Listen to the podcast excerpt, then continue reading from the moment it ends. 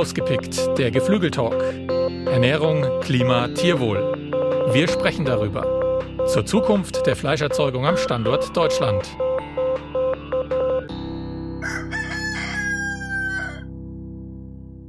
Herzlich willkommen zu Rausgepickt, der Geflügeltalk.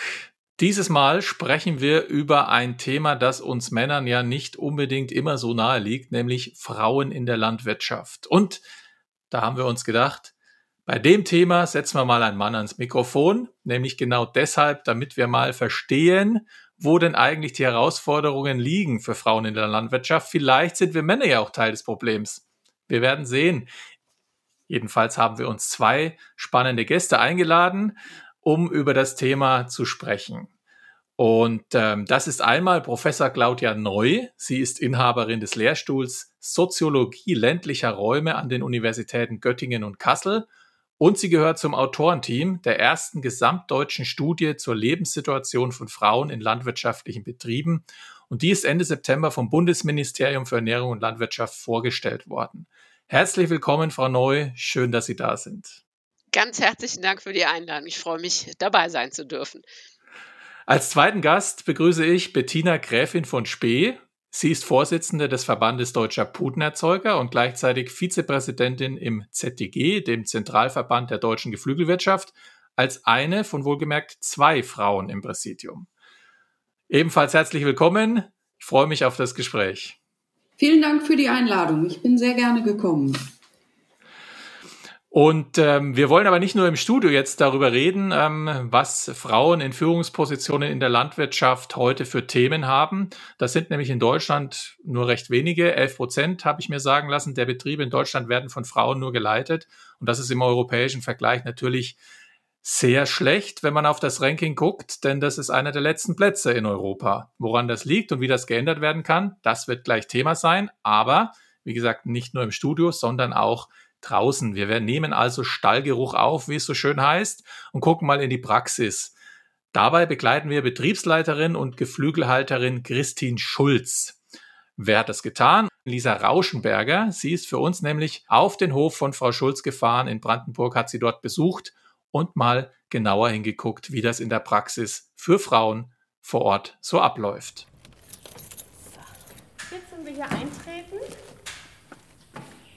müssen wir. Äh, so, jetzt sind wir reingehen. Dann piept es schon mal, was sehr gut ist. So, das ist eigentlich das, was ich immer mache. Ich gehe in den Stall und gucke, bewegen sich meine Tiere, fressen und trinken die oder liegen die einfach nur platt rum. Das wäre für mich so ein Alarmzeichen. Das würden sie nur tun, wenn Schlafenszeit ist. Und jetzt sind wir am Nachmittag, da schläft kein Hähnchen, da sind die eigentlich zum größten Teil sehr aktiv, wie man sieht. Christine Schulz zeigt mir ihren Hühnerstall. Besser gesagt, einen der zehn Ställe. Denn es ist ein großer Hähnchenmastbetrieb, den Christine Schulz leitet. Neben dem hier in Brandenburg ist sie auch noch für einen Betrieb in Mecklenburg-Vorpommern verantwortlich. Die Küken in diesem Stall sind erst vor ein paar Tagen geschlüpft. Wie warm ist es denn jetzt hier? Circa 33 Grad. Ich schätze mal, vielleicht 31,8 oder 32 müssten wir dem Alter ungefähr haben.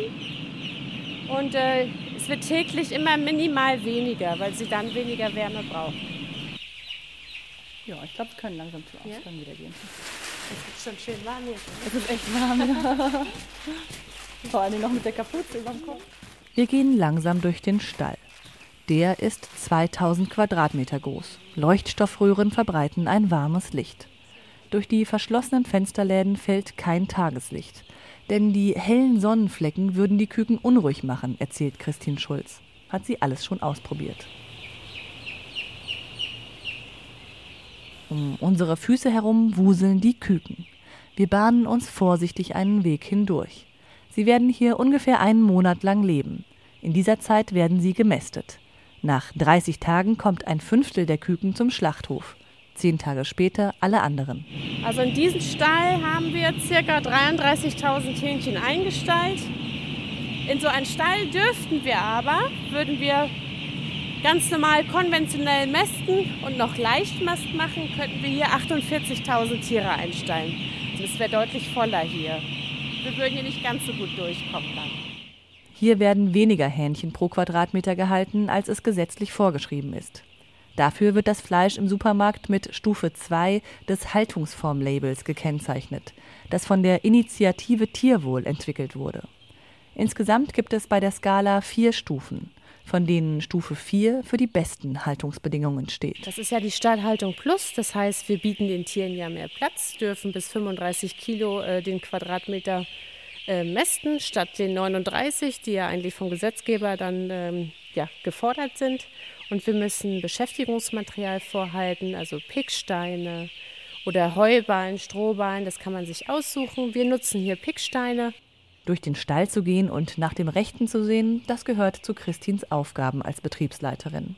Angst, sich die Hände schmutzig zu machen, hat sie nicht. Dabei ist die 35-Jährige von Hause aus nicht Landwirtin. Eigentlich wollte sie Medizin studieren, hat dann aber in einem Geflügelschlachthof eine Ausbildung als Industriekauffrau gemacht und ist in der Branche geblieben. Auch wegen einer Chefin, die sie sehr gefördert hat die Christine Schulz im Außendienst als Beraterin zu Hähnchenmestern geschickt hat und die sehr froh war, ihr einige Jahre später die Leitung ihres Hähnchenmastbetriebs anvertrauen zu können.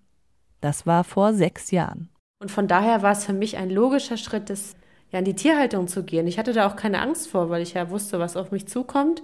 Was für mich die größere Herausforderung war, waren nicht die Tiere, sondern Mitarbeiter führen. Das ist nochmal was ganz anderes. Die Tiere waren eigentlich nicht das Problem, aber äh, ja, so mit Personal umgehen lernen, das war schon schwierig. Das kannte ich vorher nicht. Ein toller Einblick in einen Stall. Frau Schulz ähm, hat, denke ich, als Betriebsleiterin hier wirklich einen sehr spannenden Job. Und ähm, warum hat sie den Job ergriffen, nachdem eigentlich ein Medizinstudium anstand? weil sie gefördert worden ist durch die eigene Chefin. Das war der Impuls, der Frau Schulz letzten Endes zur Geflügelhalterin gemacht hat. Sie hat auch angesprochen, dass sie sich beim Thema Personalführung anfangs etwas schwer getan hat. Anscheinend sind Menschen dann doch etwas schwieriger zu handeln als Tiere. Frau Professor Neu, sind das jetzt Aussagen, die Ihnen auch im Rahmen Ihrer Studie schon begegnet sind wenn Sie mit Frauen gesprochen haben, wie es ihnen ergangen ist?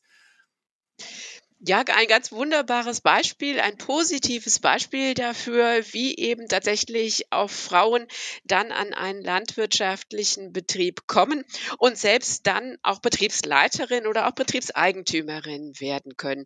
Hier gab es eine fördernde Person, eine Frau, das muss aber keine Frau sein, sondern jemand, der Frauen, die nicht automatisch Hoferbinnen sind oder zu Hoferbinnen sozialisiert sind, dann eben die Möglichkeit geben, auch einen Betrieb zu übernehmen. Und ganz wichtig eben das Zutrauen, die Möglichkeit eben, ähm, sich hier auch zu entfalten, dass es da vielleicht Anfangsschwierigkeiten gibt und sich in die Personalführung einzufinden. Ich glaube, das ist da ganz normal. Also im umgekehrten Fall bedeutet das, dass die Sie hatten es erwähnt, 11 Prozent der Betriebsleiterinnen vielleicht auch zu wenig ähm, gute Beispiele haben, zu wenig Unterstützung haben, zu wenig Möglichkeiten haben, selbst an Land, Betrieb oder Unterstützung zu kommen. Gibt denn jetzt das Ergebnis Ihrer Studie ähm, in diesem Zusammenhang noch etwas her, wo Sie sagen, genau bei dem Thema können wir ansetzen und ähm, Hilfestellung geben? Was, was waren so die zentralen Erkenntnisse aus Ihrer Studie, die Sie jetzt jüngst vorgestellt haben?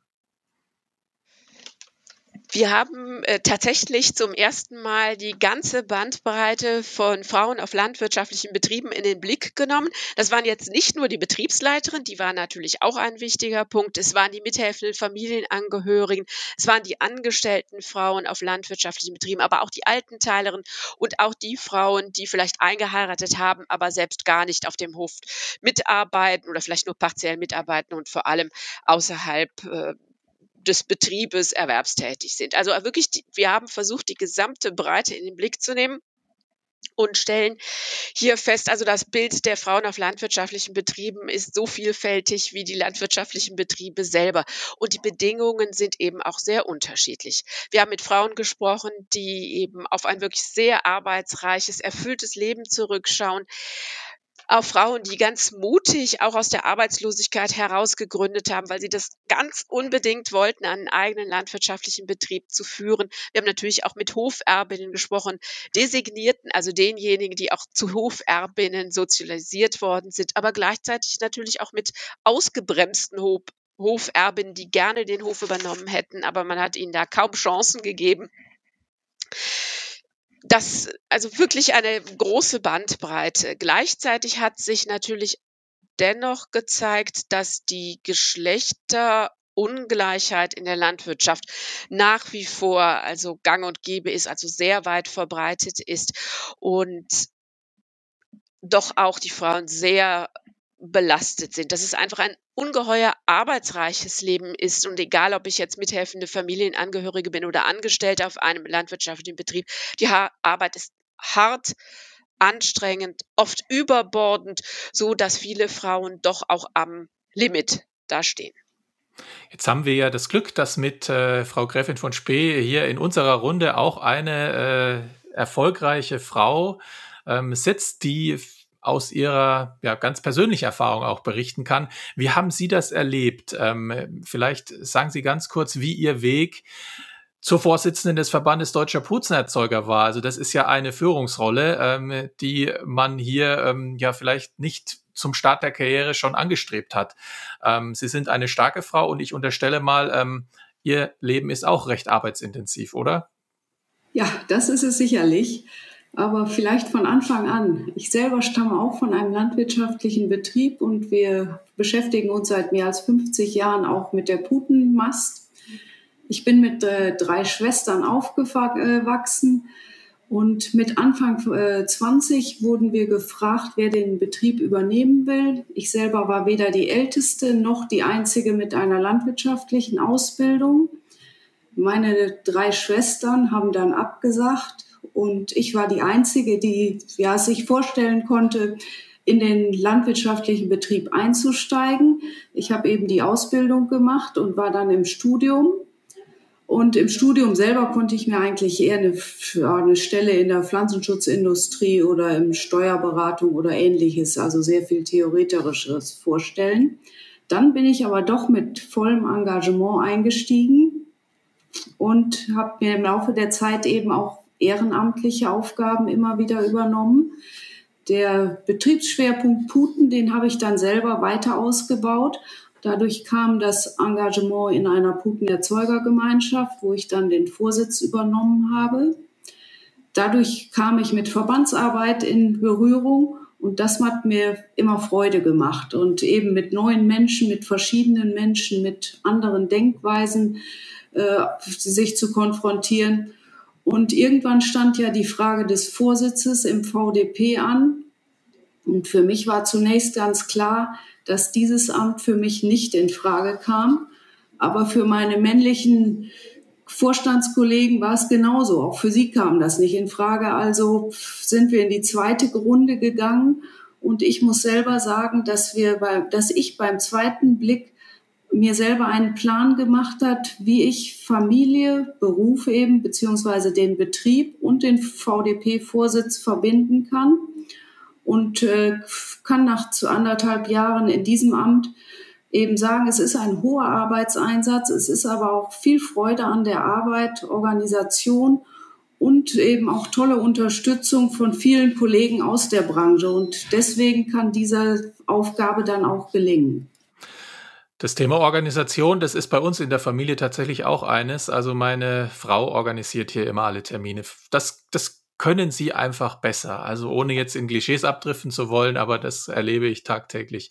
Ähm, die ungleiche Geschlechterverteilung, das hatte Frau Neu ähm, angesprochen ähm, in Führungspositionen. Das ist ja nicht nur ein Thema in der Landwirtschaft, sondern generell, ähm, sage ich mal, weit verbreitet in unserer Gesellschaft. Ähm, Gibt es einen Grund, den Sie ausmachen, Frau Neu, warum das jetzt in der Landwirtschaft vielleicht nochmal besonders ausgeprägt ist? Ja, vielen Dank für die Frage. Ähm, wenn ich noch zu ähm, Frau von Spee sagen darf, das ist ganz typisch, dass das ein Töchterbetrieb war. Wenn es einen männlichen Erben gegeben, einen männlich, also einen Bruder gegeben hätte, hätte die Situation vielleicht anders ausgesehen. Die Geschlechterungerechtigkeit, woher kommt das denn eigentlich und warum ist das so tief verankert? Man könnte sich ja auch vorstellen, dass die Vereinbarkeit von Familie und Beruf auf einem landwirtschaftlichen Betrieb ganz besonders gut gelingen kann. Und das ist auch tatsächlich etwas, was die Frauen in unserer großen Online-Befragung und auch in den qualitativen Interviews immer wieder erwähnt haben, dass für sie einen großen Wert hat, dass Familie und Arbeit direkt zu verbinden sind. Gleichzeitig ist das aber auch eine Belastung und offensichtlich auch ein Hemmschuh.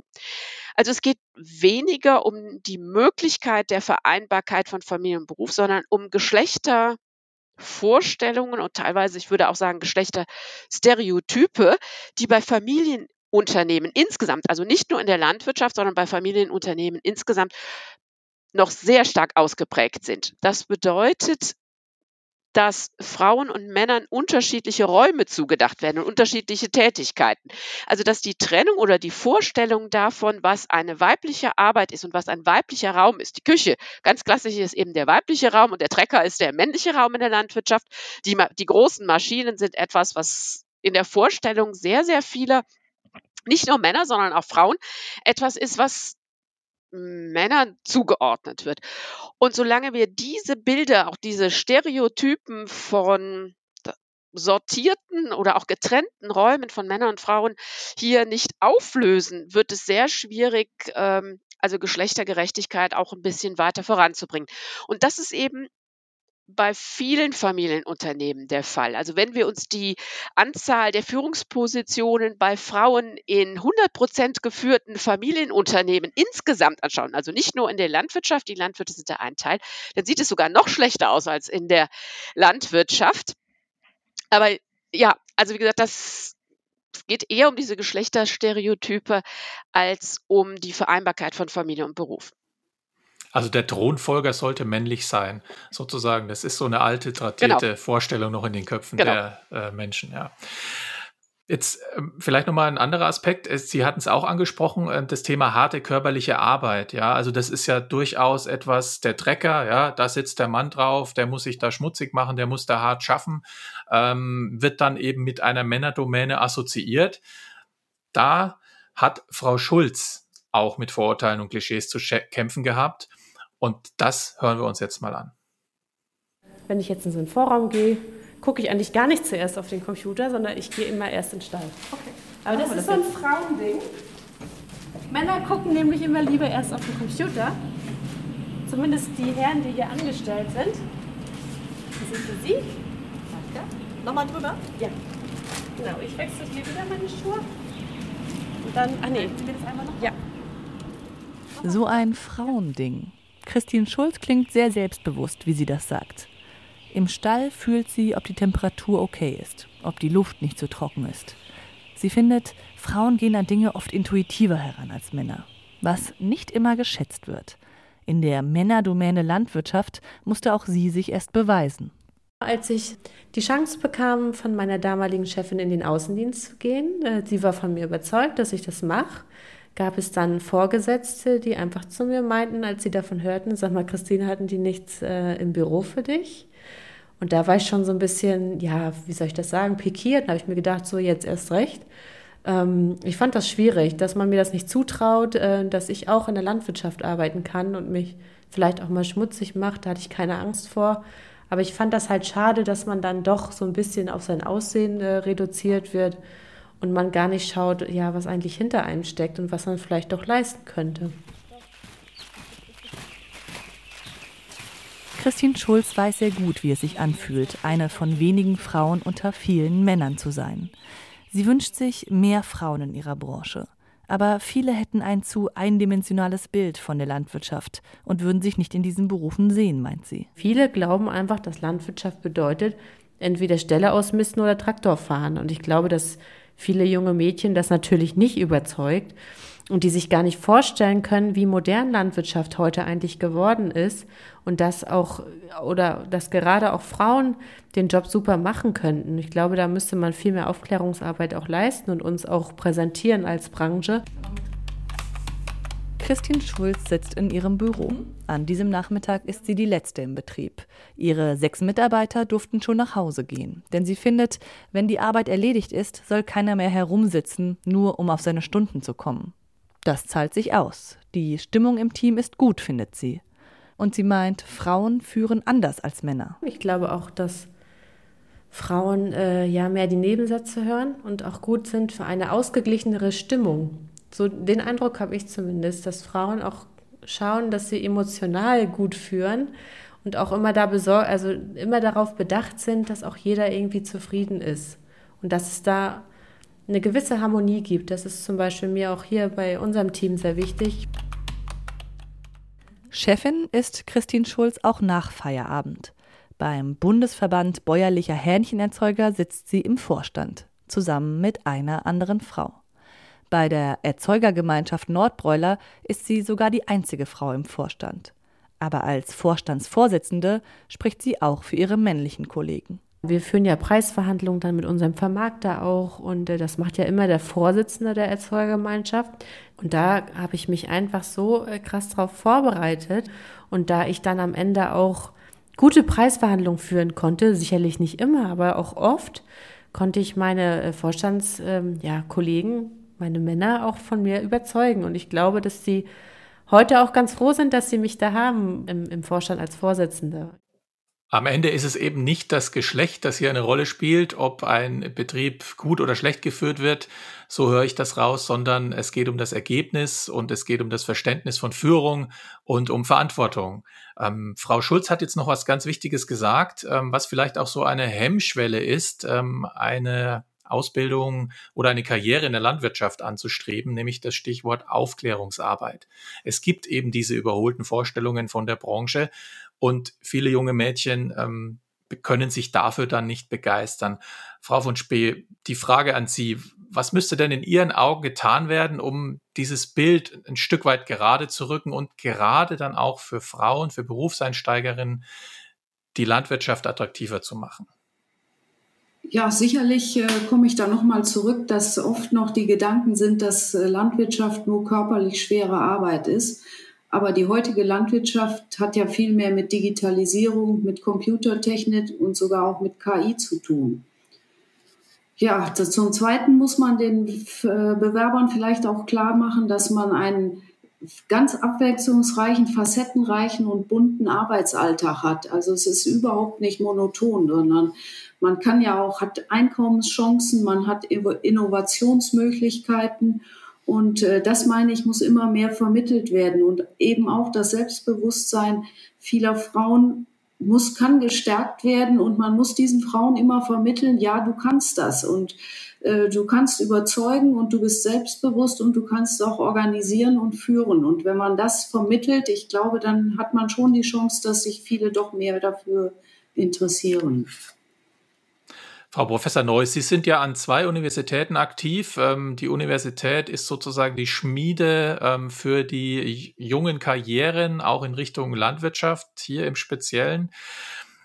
Was kann denn vor Ort an den Hochschulen getan werden? Welche Unterstützung braucht es? Was kann man den ähm, Auszubildenden, den Studenten und Studentinnen mitgeben, um auch dieser, sag ich mal, Schere im Kopf, dieser Ungleichverteilung entgegenzuwirken? Erst einmal drüber reden. Das ist, glaube ich, schon mal eine wichtige Sache. Solche Veranstaltungen, also wie diesen Podcast, aber natürlich auch in Seminaren, die Themen Geschlechtergerechtigkeit überhaupt erstmal auf, ähm, aufs Tapet zu bringen. Und äh, da können ja dann auch die jungen Männer nicht weglaufen sondern dass wir zusammen da in ein Gespräch kommen. Das ist sicher erstmal ein, ein Sichtbarmachen dieser Thematik. Und äh, das tue ich natürlich auch in den vergangenen Jahren und werde das in Zukunft auch unterstützt durch die Studie natürlich noch weiter tun können. Ähm, gleichzeitig zeigte unsere Studie aber auch, dass es Themen gibt, die selbst wir als Wissenschaftlerin überhaupt nicht auf dem auf dem Schirm hatten, wo man sehr viel in der Ausbildung tun könnte. Zum Beispiel Gesundheit. Und das betrifft jetzt nicht nur Frauengesundheit ähm, in ländlichen, also in, in landwirtschaftlichen Betrieben, aber dass das eine Frage ist, präventiv Rückengesundheit, präventiv darüber nachzudenken, was Zoonosen auch bedeuten können für die Fruchtbarkeit, also auch Themen wie Gesundheit überhaupt erstmal aufzurufen. Und wenn wir uns anschauen, wie auch Berufsschulen hier proaktiv für junge Frauen wirken könnten, die vielleicht nicht aus der Landwirtschaft kommen, dann ähm, glaube ich, braucht es hier auch noch so ein bisschen Aufklärung dass man jetzt nicht nur einen Unterricht gestaltet für Töchter und Söhne, die von landwirtschaftlichen Betrieben kommen, sondern eben auch ähm, das Attraktive für junge Frauen und Männer, den Beruf attraktiver machen für junge Frauen und Männer und würde mich da gerne meinen beiden Vorrednerinnen anschließen wollen, nochmal zu zeigen, dass Landwirtschaft eben mehr ist als Ausmisten und Trecker fahren. Jetzt ist ja Ihre Studie äh, zusammen mit dem Bundeslandwirtschaftsministerium entstanden. Politik kann ja auch an der richtigen Stelle ähm, mit den entsprechenden Hilfestellungen auch einen, ja, einen Rahmen geben, unterstützen, Karrieren anbahnen, Ausbildungsmöglichkeiten schaffen, die Bildungs- und Lehrpläne entsprechend ähm, aufstellen. Braucht es da mehr Support von Seiten der Politik aus Ihrer Sicht? Also ich glaube, der Support ist schon ein, natürlich Support braucht es auf jeden Fall, aber äh, die, dass es diese Studie überhaupt gibt, ist schon ein großer Erfolg und eben die Sichtbarmachung der Problemzönchen und Problemzonen, die sind ja unterschiedlich groß und an unterschiedlichen Stellen auch anders ausgeprägt, dass wir uns damit beschäftigen und jetzt auch tatsächlich Handlungsempfehlungen hier dann auch vorbringen konnten im Sinne eben von Geschlechtergerechtigkeit und dass Geschlechtergerechtigkeit eben keineswegs eine Frage ist, die jetzt nur junge Frauen betrifft, sondern dass Geschlechtergerechtigkeit ein Thema ist, äh, was allen nutzt. Dann nutzen wir doch die Gelegenheit, äh, Frau von Spee. Ähm, wir haben gerade darüber gesprochen, ähm, dass es in der deutschen Landwirtschaft eine Situation gibt, dass viele Höfe, Familienbetriebe keine Nachfolger finden, gegebenenfalls aufgeben müssen aus den unterschiedlichsten Gründen und damit natürlich auch eine Perspektive wegfällt möglicherweise für weibliche Führungskräfte, die sich für diesen Beruf dann interessieren. Wie sehen Sie das? Ist das ein Thema, ja, das ist ein großes Thema. Also zunächst ist das Höfesterben natürlich sehr traurig. Wir sehen aber ganz aktuell in allen Bewerberportalen, die sind voll auf der Suche nach Führungskräften, egal ob es männlich oder weiblich ist, weil in Deutschland ja das Fachkräftethema im Moment ja sehr viel mehr in den Vordergrund rückt. Aber das äh, Höfesterben ist natürlich die zweite Sache. Wenn mehr Höfe sterben, wird weniger produziert. Der Selbstversorgungsgrad unserer Produkte sinkt dann und die Produktion wandert ins Ausland ab. Und dann ist eben die Schwierigkeit, dass Importe mit minderwertigen oder gar keinen Tierwohlstandards äh, erwartet werden müssen. Und deswegen nur ein kurzer äh, Ausblick. Deswegen fordern wir ja auch in der Geflügelbranche, dass wir eine Herkunftskennzeichnung äh, brauchen. Und das ist auch die Forderung an die Politik mit der deutschen Umbau der deutschen Tierhaltung zu mehr Tierwohl muss es auch einen Finanzierungsrahmen geben und gleichzeitig eine Herkunftskennzeichnung. Und äh, sonst wird das Höfesterben ungebremst weitergehen und wir brauchen uns nicht mehr über Führungspositionen in der Landwirtschaft und auch nicht für Frauen zu unterhalten. Frau Neum, möchten Sie hier noch mal rein? Ja, das passt ganz gut. Ähm, ich würde mich gerne dem anschließen, was Frau von Spee gesagt hat. Es gibt zwei, Unterschied, es sind zwei unterschiedliche Stränge. Einerseits das Höfesterben, das natürlich bedeutet weniger Angebote an Arbeitsplätzen. Der zweite Strang ist aber, und das konnten wir auch in dieser Studie sehen, dass Arbeitskräftemangel in der Landwirtschaft ein also ein überwältigendes Thema ist, gerade auch bei den großen Betrieben, die überwiegend auf Angestellte angewiesen sind und eben jetzt auch teilweise den ähm, den Übergang zur nächsten Generation schon vollzogen haben oder davor stehen. Und da gibt es ein gewisses Miss ja, Mismatch eigentlich zwischen dem Arbeitskräfte Potenzial, was zur Verfügung steht und denjenigen, die jetzt ähm, tatsächlich in die Führungspositionen streben. Aber es gibt ja da auch äh, Börsen, die vielleicht diese Positionen etwas besser zusammenbringen. Also neben den, äh, sag ich mal, ganz aktuellen Themen, ähm, was die Energieversorgung angeht, was die Ukraine-Krise angeht, die Rohstoffpreise, auch das Thema Personal, offene Stellen zu besetzen, eines, was die Branche sehr umtreibt. Ähm, also durchaus viele Herausforderungen, denen sich auch Frau Schulz sicherlich stellen äh, muss, tagtäglich. Und sie spricht noch weitere wichtige Aspekte an, die Frauen den Weg in die Landwirtschaft ebnen, in Führungspositionen ebnen können oder eben nicht. ein wichtiger Punkt dabei, Vereinbarkeit von Familie und Beruf. Auch das ist hier in der Runde schon angeklungen. Ja, Christine Schulz, hallo. Du hast mir geschrieben, dass ich nächste Woche Küken bekomme. Nee, am 30.09. haben wir Küken geplant. Als Betriebsleiterin muss Christine wichtige Abläufe immer im Blick haben. Wann kommen die neuen Küken? Mit welcher Brüterei läuft die Zusammenarbeit gut? Wie geht es den Tieren im Stall? Den 30. Ja, genau, das ist richtig. Okay, Dankeschön. Tschüss. Ja, heute ist ja schon Montag. Ja, das ist ja auch so eins meiner Probleme. Familienbetriebe werden nur selten von Frauen geleitet. Denn häufig werde der Hof noch immer an den Sohn vererbt, nicht an die Tochter. Mehr Chancen sieht Christine für Frauen darin, sich als Angestellte in einem landwirtschaftlichen Unternehmen hochzuarbeiten, so wie sie es getan hat. Aber sie findet, Familie und Beruf unter einen Hut zu bekommen, ist in der Landwirtschaft immer noch schwierig.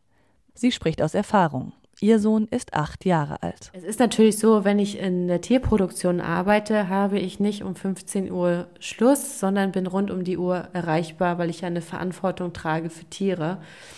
Und äh, das ist manchmal schon schwierig, wenn dann doch mal nachts eine Haverie kommt, mich einer anruft. Ich bin, muss ja dann auch 24 Stunden erreichbar sein. Und äh, natürlich, wenn man Kinder zu Hause hat, muss man dann auch losfahren können auf den Betrieb und muss auch regeln, dass das Kind in der Zeit auch betreut wird. Man muss sich ja trotzdem um sein Kind auch kümmern. In dem Bereich müsste sich also dringend etwas ändern. Von einer Frauenquote für Führungsposten in der Landwirtschaft will sie aber nichts wissen. Naja, zuerst kann man ja keinen zwingen, dass man in der Landwirtschaft arbeiten muss. Ich glaube, dass man zum einen das sowieso erstmal attraktiver gestalten muss, die Landwirtschaft. Und zum anderen halte ich persönlich absolut nichts von einer äh, Frauenquote, weil ich immer denke, dass es wichtiger ist, dass man eine Position bekleidet, weil man auch einfach die, die Leistung dazu erbracht hat und auch die Fähigkeit dazu hat. Frauen müssten sichtbarer werden, sich gegenseitig unterstützen. Ihre heutige Position ist für Christine kein Zufall. Sie hatte ja selbst jahrelang eine Frau als Chefin, die sie gefördert hat und die ein Vorbild für sie war. Also das finde ich tatsächlich sehr wichtig, dass man auch als Vorbild agiert als Frau, so wie meine Chefin damals für mich Vorbild war möchte ich auch für andere Frauen Vorbild sein, dass sie sich auf keinen Fall hinter irgendwelchen Männern verstecken müssen, sondern auch selbst in der Lage sein können, auch in der Landwirtschaft Betriebe zu führen und erfolgreich zu sein. Frau Schulz hat davon gesprochen, dass sie das Glück hatte, eine Förderin zu haben. Wir haben da eingangs dazu auch schon etwas gehört. Ähm, jetzt wurde auch das Thema Frauenquote diskutiert. Das ist ja auch ein Thema, was in anderem Zusammenhang in Deutschland des Öfteren herausgezogen wird. Frau Schulz lehnt das ab. Frau Professor Neu, wie sehen Sie das? Könnte das helfen, um mehr Frauen in die Landwirtschaft zu bringen oder ist es eher wenig hilfreich? Ich bin viele Jahre immer gegen die Frauenquote gewesen, weil ich natürlich selber auch gedacht habe, ja, also ich möchte nicht auf eine Position gekommen sein, weil ich eine Frau bin, sondern genau was Frau Schulz auch gesagt hat, sondern weil ich dafür qualifiziert bin und dergleichen. Jetzt sehe ich mir allerdings die Zahlen auch gerade in der Landwirtschaft an und sehe, dass sich in den letzten 20 Jahren kaum etwas getan hat. Wo genau wir eine Frauenquote in der Landwirtschaft jetzt ansetzen sollten, das ist mir noch nicht ganz eingängig, denn ich kann, wie Frau Schulz ja richtig gesagt hat, die, die Eigentümerfamilie ja nicht zwingen, jetzt äh, sozusagen eine Frau auf den Betrieb zu setzen, wenn die vielleicht gar nicht da ist, nicht will und umgekehrt. Also hier, glaube ich, tut sich etwa, müssten wir eben im Sinne wirken, dass es selbstverständlicher wird, dass man bei den vorhandenen Kindern oder vielleicht auch bei Angestellten mindestens Frauen mitdenkt, dann wäre schon viel geschafft. Insgesamt um es zusammenzufassen, bin ich mittlerweile doch für eine Frauenquote. Wie genau die in der Landwirtschaft allerdings zum Wirken kommen könnte, sehe ich jetzt hier noch nicht. Frau von Spee, wie sehen Sie das? Ähm, könnte eine Frauenquote helfen oder sind es vielleicht andere Stellschrauben? Es ist ja auch ähm, das Thema Bezahlung ein wichtiges. Gerechtere Bezahlung, um auch diesem Gender Pay Gap, wie es ja neudeutsch heißt, entgegenzuwirken. Gibt es andere Möglichkeiten, den Job attraktiv zu machen aus Ihrer Erfahrung? Ja, also ich äh, bin auch kein Verfechter der Frauenquote. Ich kann hier aus meinem ganz kleinen Umfeld innerhalb von zwei Kilometer um mich herum sind vier Frauen Betriebsleiter, die wesentlich jünger sind als ich auch. Und ich habe immer das Gefühl, dass es ein Entwicklungsprozess ist, den die Zeit einfach mit sich bringt den man ja mehr oder weniger aktiv beschleunigt. Aber wer wirklich in der Landwirtschaft als Frau weiterkommen will, habe ich das Gefühl, der kann das auch. Und wir leben ja in einer freien Gesellschaft und vieles ist in der Entwicklung. Wir sind nicht nur traditionsbehaftet, sondern auch entwickeln uns weiter. Und äh, zum Gender, äh, Gender Pay Gap äh, auch die Lohnlücke, die wird auch langsam ähm, schrumpfen. Es gibt eben auch klassische Männerberufe, in denen Männer mehr verdienen und auch klassische Frauenberufe, in denen Frauen dann mehr verdienen. Und äh, ich habe das Gefühl, diese Lücke passt sich immer mehr an und in ein bis zwei Generationen. Und, und das muss man auch immer im Hintergrund in der Landwirtschaft halten. Wir sprechen in Generationen. Es sind ja Betriebsleiter, die nach 30 Jahren wechseln und nicht alle fünf Jahre, wie man vielleicht einen äh, Job wechseln kann. Und von daher bin ich ganz positiv, dass sich das äh, etwas länger hinzieht, vielleicht auch als in anderen Branchen, aber die Möglichkeit, dass sich das mehr anpasst, die sehe ich sehr positiv. Also ein Wandel, der, der Zeit braucht. Ähm, ist es aber auch ein Wandel, der gewollt ist von der Branche? Glauben Sie, Frau von Speth, dass die Branche bereit dafür ist? Ja, klar.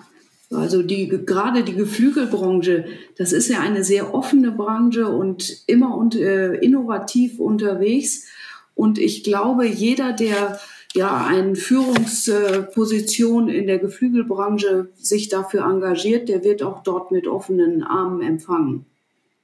Vielleicht der Blick noch mal etwas weiter über die Geflügelbranche hinaus, Frau Neu. Sehen Sie das so, dass in der Landwirtschaft jetzt so langsam die ja, Grenzen aufgeweicht werden, die Schranken in den Köpfen fallen? Ich bin da etwas weniger positiv, einfach aufgrund auch der statistischen äh, Daten. Also, dass ich den Wandel, äh, also dass die Landwirtschaft äh, in Richtung mehr Geschlechtergerechtigkeit rennt, sehe ich nicht. Trotzdem, äh, Optimismus ist ja Pflicht.